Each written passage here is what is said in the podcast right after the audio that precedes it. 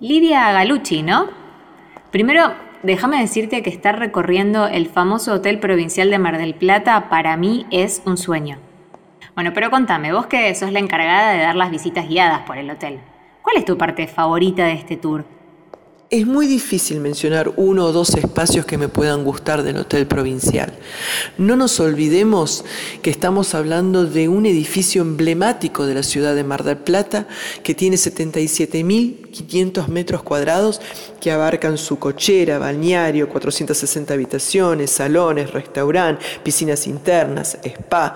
Tiene una arquitectura maravillosa que se descubre desde el primer momento que se llega al hotel, sea por su cochera subterránea, que cruza todo por debajo de la plaza o en su hall principal, apenas ingresamos vemos los frescos de César Bustillo con su magia y su historia. Hay tantos espacios que enamoran del Hotel Provincial y que fueron restaurados a partir del 2008 con tanto cuidado para poder complacer a todos nuestros pasajeros y que tengan una magnífica estadía, que es muy difícil eh, elegir un lugar en particular. La verdad es que, el Hotel Provincial es bellísimo por donde se lo mire. Lidia, el Hotel Provincial está lleno de historias increíbles como la visita de Queen o un famoso partido de tenis bajo techo. Contame, ¿cuál es la anécdota que más te gusta? La verdad, te tengo que decir las dos.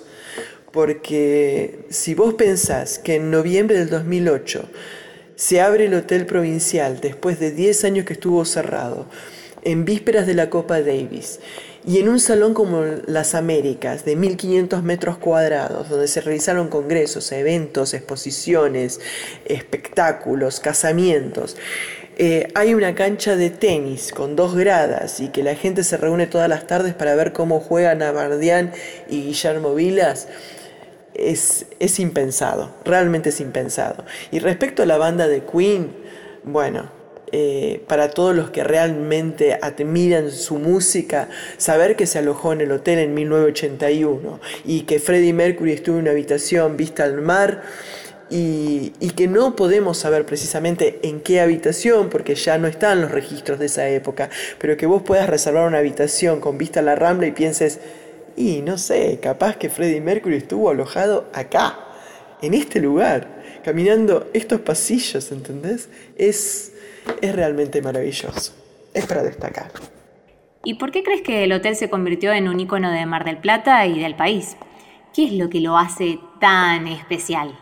Creo que a partir del sueño del arquitecto Alejandro Bustillo, cuando él realiza el diseño de la Rambla, el Casino Central, el Hotel Provincial, provoca un poderoso impacto urbano protagonista de todas las postales de la ciudad de Mar del Plata. No nos olvidemos que el Hotel Provincial fue testigo de la época de oro de la ciudad. Su construcción demoraría 10 años y fue inaugurado en febrero de 1950. Yo me imagino lo que deben haber sido los primeros pasajeros que se alojaron en el hotel, un hotel tan majestuoso junto al mar, con todas sus comodidades y las excentricidades de la época. La foto del gran hotel provincial recorrió el mundo en muchísimas oportunidades. El hotel provincial es historia. Aún hoy la gente tiene muchos recuerdos maravillosos, emociones, vivencias. ¿Cómo no va a ser el íncoro de Mar del Plata? Lidia, te suena la alarma. Lidia. Hola.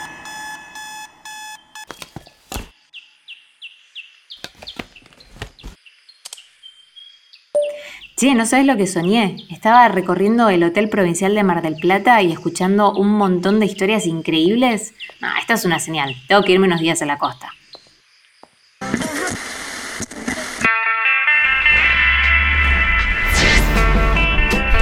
¿Hay algo más lindo que viajar? Para mí, recorrer Buenos Aires no es solo mi trabajo, también es mi pasión. Hace unos años decidí cambiar mi vida y hoy me dedico a redescubrir la ciudad como si fuera una turista que la visita por primera vez. Los viajes son los lugares que conocemos, pero también son las personas con las que nos cruzamos. Y tanto en las grandes ciudades como en las rutas más desiertas, donde hay una historia, hay un IPF. Ya sea como turista o como local, recorrer una ciudad como Buenos Aires y los rincones más interesantes que tiene su provincia también requieren de un plan El viaje empieza con los consejos de lugares para comer, dormir o sacar una foto. Y por eso, cuando escuchamos una audioguía de IPF, ya estamos viajando. Mi nombre es Cintia Martínez Wagner. Mi destino de hoy es la costa atlántica.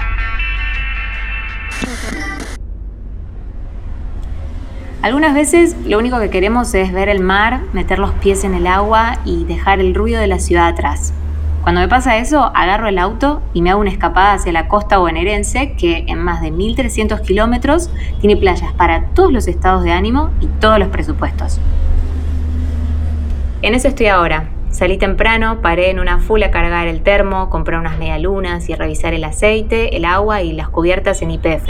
Ahora avanzo por la ruta provincial 11, conocida también como el Camino de la Costa. Falta un rato todavía para que el mar aparezca del otro lado del vidrio.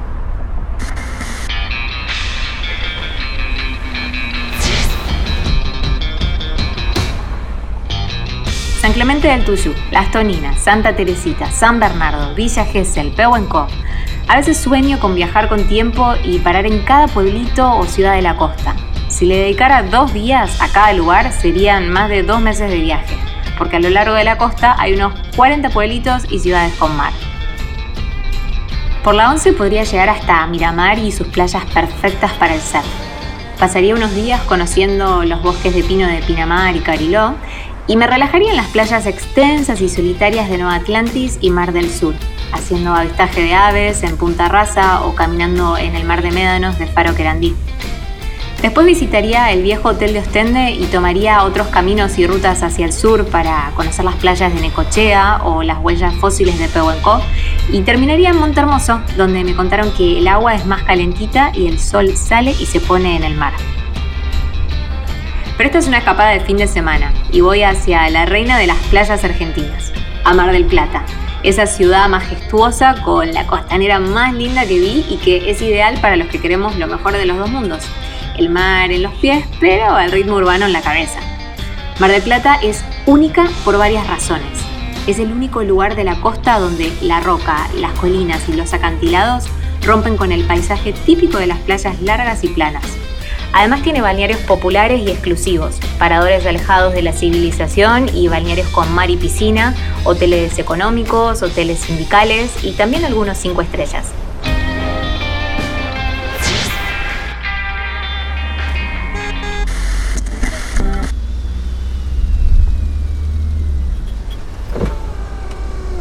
Hola, sí, el tanque lleno de Infinia, por favor. ¿Y podrás limpiarme los vidrios? Gracias.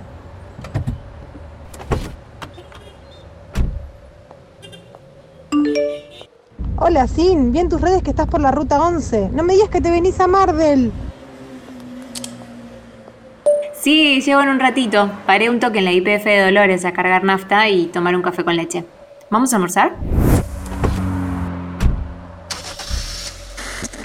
Son las 2 de la tarde en Mar del Plata, la temperatura de 21 grados.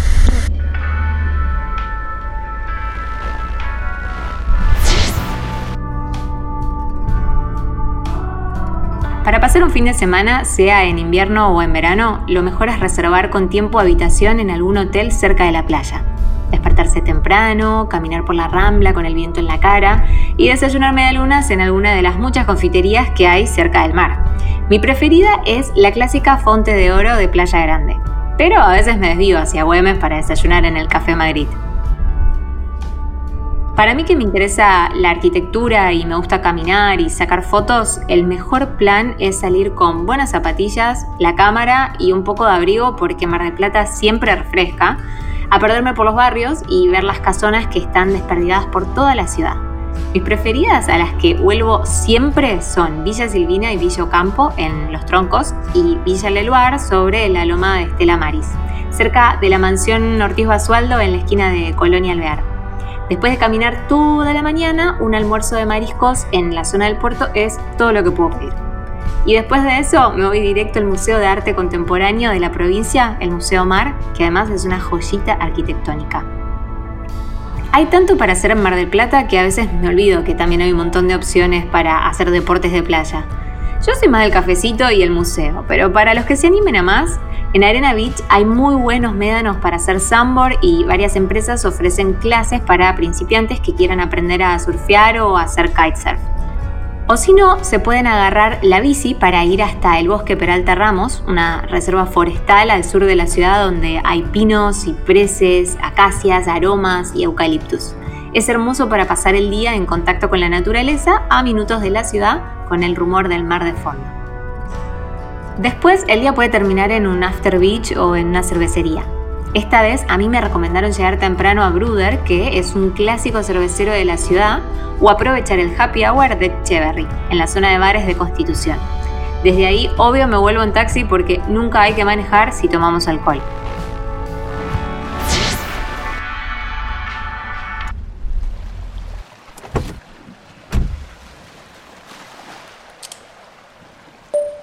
Hola Virginia, quería contarte que estoy en Mar del Plata y esta vez sí o sí voy a probar esos sorrentinos. Cuando leí Los Sorrentinos, la novela de Virginia Higa sobre la tratoría napolitana Vespoli de Mar del Plata, decidí que la próxima vez que estuviera acá, sí o sí, iba a irme hasta La Perla para probar sus pastas rellenas, porque dicen que son espectaculares. Bueno, creo que si uno viaja a Mar del Plata tiene que visitar sí o sí la Tratoría Napolitana porque es uno de los restaurantes más emblemáticos de la ciudad. Eh, Mar del Plata es una ciudad con una gran tradición gastronómica y la Tratoría Napolitana es uno de esos restaurantes eh, típicos y, y emblemáticos. ¿Y vos qué me recomendás? Sí o sí me pido unos sorrentinos, ¿no? Y los sorrentinos que se sirven en la tratoría son muy especiales porque son muy distintos de los sorrentinos que se pueden comer en otros restaurantes o comprar en, otras casas de pastas. Eh, están hechos con una receta familiar eh, secreta eh, y tienen un equilibrio muy, muy logrado de de sabores, de texturas, son muy sustanciosos pero al mismo tiempo son muy suaves. Eh, dicen las leyendas que el agua de Mar del Plata es uno de los ingredientes secretos, eh, pero bueno, lo cierto es que la receta y, el, sorrentino de la tratoría es, bastante único y, muy especial y solo se puede comer eh, en la tratoría napolitana.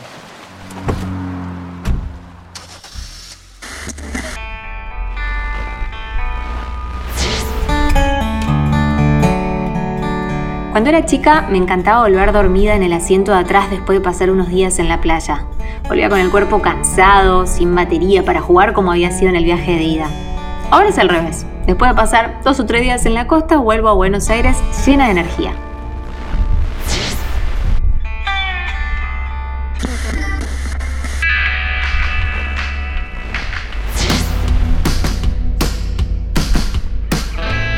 Para mí hacer una escapada es como apretar el botón de reset y ya en el trayecto de vuelta siempre estoy pensando cuál va a ser el destino del próximo viajecito.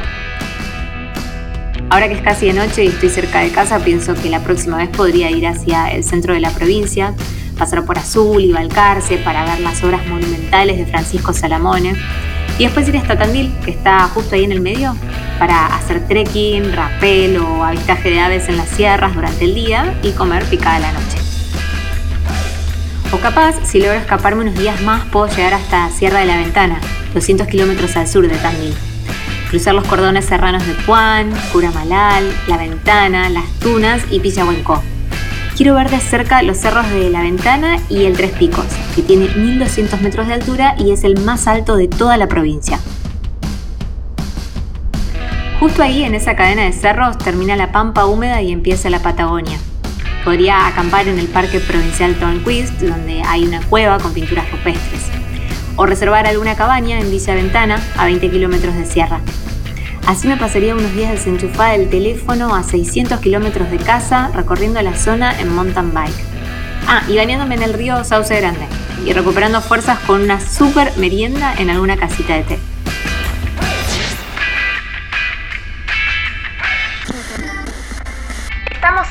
desde la ciudad de Buenos Aires. Es un día hermoso, soleado.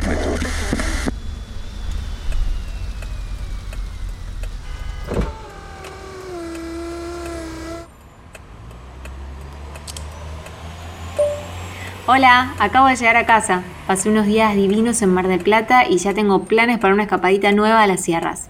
¿Tomamos un café en la semana y te cuento?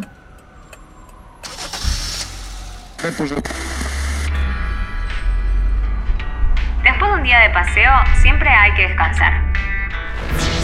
Las últimas horas del día son para repasar lo que vimos y planear lo que vendrá.